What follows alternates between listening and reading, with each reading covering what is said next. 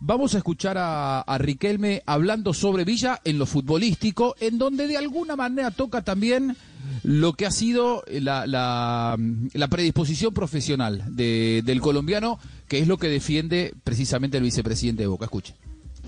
Que Villa sigue demostrando que es sin duda el mejor jugador del fútbol argentino, que lo dijimos creo que hace más de dos años. Es el mejor jugador del fútbol argentino sin duda, más desequilibrante, el más importante. Si no hace el gol, hace hacer el gol. Se lo ve, se lo ve muy tranquilo, se lo ve muy bien. Que para nosotros desde que hemos tenido la suerte de llegar al club Villa hace dos años y medio, Villa no tenemos más que palabras de agradecimiento porque lleva dos años y medio y no se ha tirado nunca en la camilla, no lo han atendido nunca, nunca le dolió nada, no ha dejado de entrenar un solo día. La verdad que nosotros como profesional con ese chico no tenemos que sacar el sombrero. Después lo que pasa fuera de la cancha es otro tema. Es una maravilla tener un jugador que durante dos años y medio no te faltó un solo entrenamiento. Es un atleta, es un atleta y bueno, se lo ve tranquilo, se lo ve disfrutar, nos está ayudando mucho y yo creo que su crecimiento depende solo de él. Él va a hacer cada día más diferencia, depende solo de él y nosotros estamos contentos de tener otro club. Bueno, probablemente Riquelme cuando dice no faltó un solo día de entrenamiento se olvidó de contabilizar los dos meses en los cuales Villa se fue a Colombia, ¿no?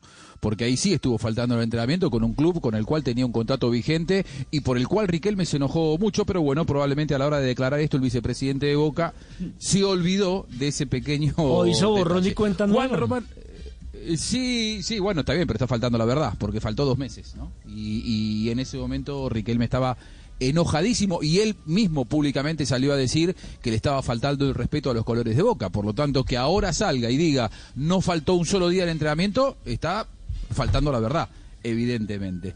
Eh, Riquelme también habló de Fabra, eh, habló, habló de el lateral izquierdo, del cual también habló maravillas. Fabra ya es parte de la casa, ¿no? Lleva más de siete años. Sí, va a quedar en la historia de nuestro club, Fran. Por más que por momentos digamos que cra, como el gol que le hizo a Rosario Central, que lo hace él solo, cancha de Vélez, y al otro día por ahí está mirando para la tribuna y el 7 le hace el gol, vos decís, ¿qué estaba haciendo? Fabra sin duda que va a estar en los mejores lateral izquierdo de la historia de nuestro club.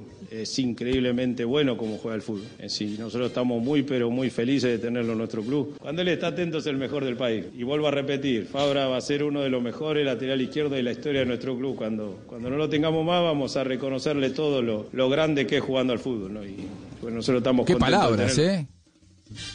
Cuántos halagos de Riquelme para Fabra, seguramente motivo de orgullo para el lateral colombiano y argentino también, porque está naturalizado y de hecho no ocupa puesto de extranjero.